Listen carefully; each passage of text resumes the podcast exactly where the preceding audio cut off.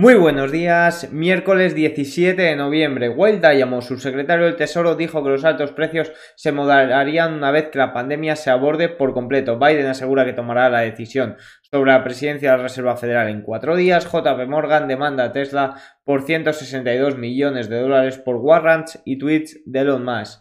Se dispara el valor de las empresas de vehículos eléctricos más especulativas. Lucid vale 89 billones al mercado, más que Ford y Rivian 150 billones, superando incluso a Volkswagen. Offerings en máximos en Wall Street. Empresas como Sophie, como Unity, como Peloton están presentando eh, ofertas públicas de acciones. La adquisición por 40.000 millones de dólares por parte de Nvidia al diseñador de chips ARM se enfrenta a una investigación de seguridad nacional en Reino Unido. Walmart dice que está listo para el Black Friday y Navidad, pero que aún no hay una oleada grande de compradores tempranos como otros años.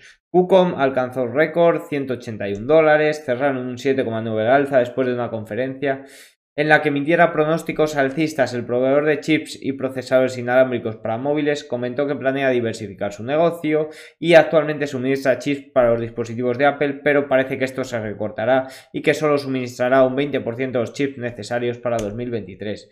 Eh, estamos viendo empresas de semiconductores como AMD, Nvidia, eh, AMAT muy bien y estamos viendo otras como TSM, Taiwan Semiconductors o ALG, el ticker ALGM que pueden ser una interesante oportunidad ahora mismo.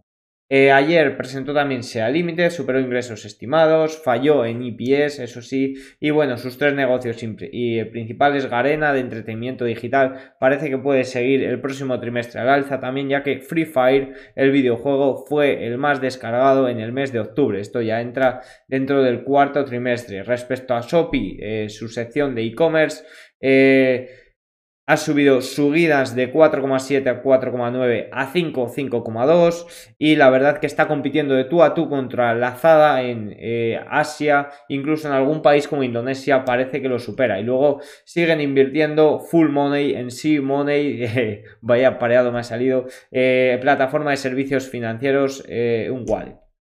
Aquí tenemos el gráfico que caía un 3 Earnings hoy presenta Nvidia, eh, estima unos ingresos de 6,82 billions, una ganancia de 1,11 eh, centavos en EPS y a tener en cuenta que ha tenido una gran revalorización antes de earnings. Esto no suele ser muy bueno, la verdad. Los analistas son optimistas, va a tener una importancia eh, mayúscula en todo el desarrollo del metaverso y de los videojuegos. Veremos cómo se lo toma el mercado que se ha revalorizado prácticamente un 40% en el último mes. Aquí lo tenemos el gráfico.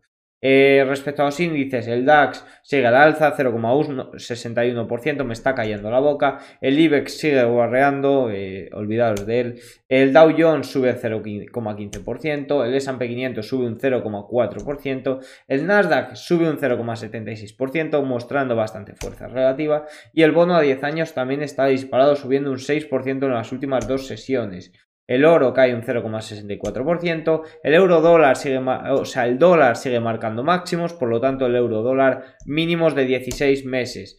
Dentro del sector criptomonedas, el planificador estatal de China dijo ayer que continuará limpiando la minería de Bitcoin del país. Eh, dicen que esta es la noticia que ha hecho caer el precio de Bitcoin casi un 5% durante la sesión de ayer, eh, cayendo a la media de 50. Pero no os engañéis que eh, la minería salga de Bitcoin eh, o sea, que la minería salga de China, un país en el que antes estaba eh, concentrado más de un 50%. La minería es algo muy bueno, es algo necesario para Bitcoin, para que sea eh, una plataforma, un sistema totalmente descentralizado. O sea que, por muy mal que se lo tome, es una muy buena noticia, no os engañéis. Hasta luego.